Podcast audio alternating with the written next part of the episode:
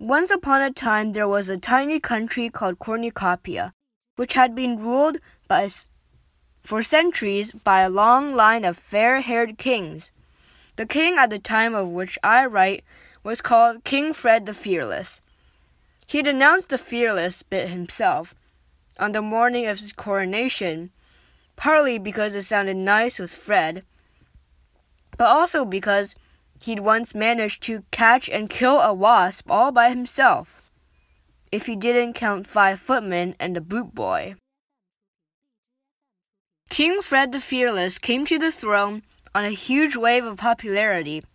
He had lovely yellow curls, fine sweeping mustaches, and looked magnificent in the tight breeches, velvet doublets, and ruffled shirts that rich men wore at the time.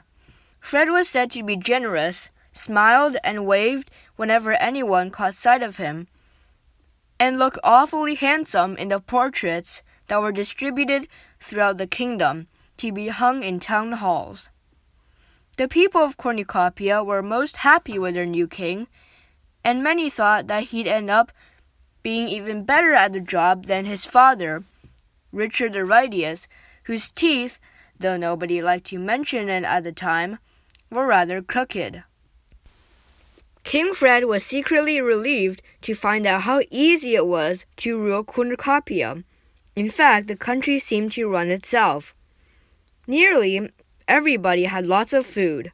The merchants made pots of gold, and Fred's advisers took care of any little problem that arose. All that was left for Fred to do was to beam at his subjects whenever he went out in his carriage and go hunting five times a week with his two best friends, Lord Spittleworth and Lord Flapoon.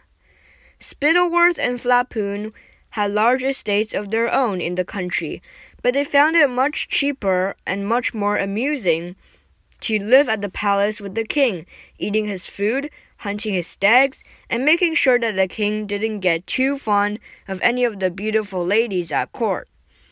They had no wish to see Fred married, because a queen might spoil all their fun. Fred had seemed to rather like Lady Eslanda, who was as dark and as beautiful as Fred was fair and handsome. But Spittleworth had persuaded Fred that she was far too serious and bookish for the country to love her as queen. Fred didn't know that Lord Spittleworth had a grudge against Lady Eslanda, he once asked her to marry him, but she turned him down. Lord Spittleworth was very thin, cunning, and clever. His friend Flapoon was ruddy faced and so enormous that it required six men to heave him onto his massive chestnut horse.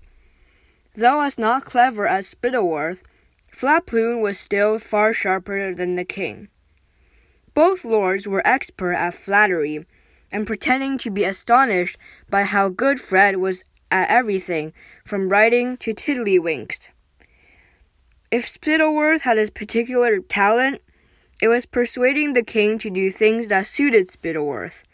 And if Flapoon had a gift, it was for convincing the king that nobody on earth was as loyal to the king as his two best friends. Fred thought Spittleworth and Flapoon were jolly good chaps.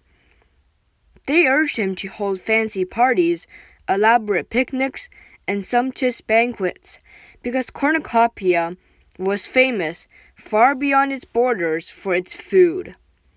Each of its cities was known for a different kind, and each was the very best in the world. The capital of Cornucopia, Chouxville, lay in the south of the country and was surrounded by acres of orchards, fields of shimmering golden wheat, and emerald green grass, on which pure white dairy cows grazed. The cream, flour, and fruit produced by the farmers here was given to the exceptional bakers of Chouxville, who made, who made pastries. Think, if you please, of the most delicious cake or biscuit you have ever tasted. Well, let me tell you, they'd have been downright ashamed to serve that in Chouxville. Unless a grown man's eyes filled with tears of pleasure as he bit into a Chouxville pastry, it was deemed a failure and never made again. The bakery windows of Chouxville were piled high with delicacies such as maidens' dreams, fairies' cradles, and, most famous of all, hopes of heaven, which were so exquisitely, painfully delicious that they were saved for special occasions, and everybody cried for joy as they ate them.